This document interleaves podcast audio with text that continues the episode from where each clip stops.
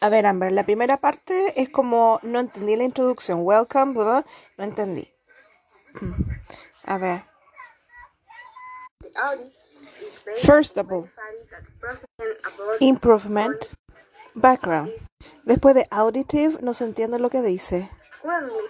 Currently, antes de currently también. Antes de help to optimize, no entendí lo que decía. Eh, Cuidado con la pronunciación. New challenges. En general, bien, eh, quizás el tema de, eh, mm, de cómo tú bajas la entonación o cuando tú mantienes la entonación.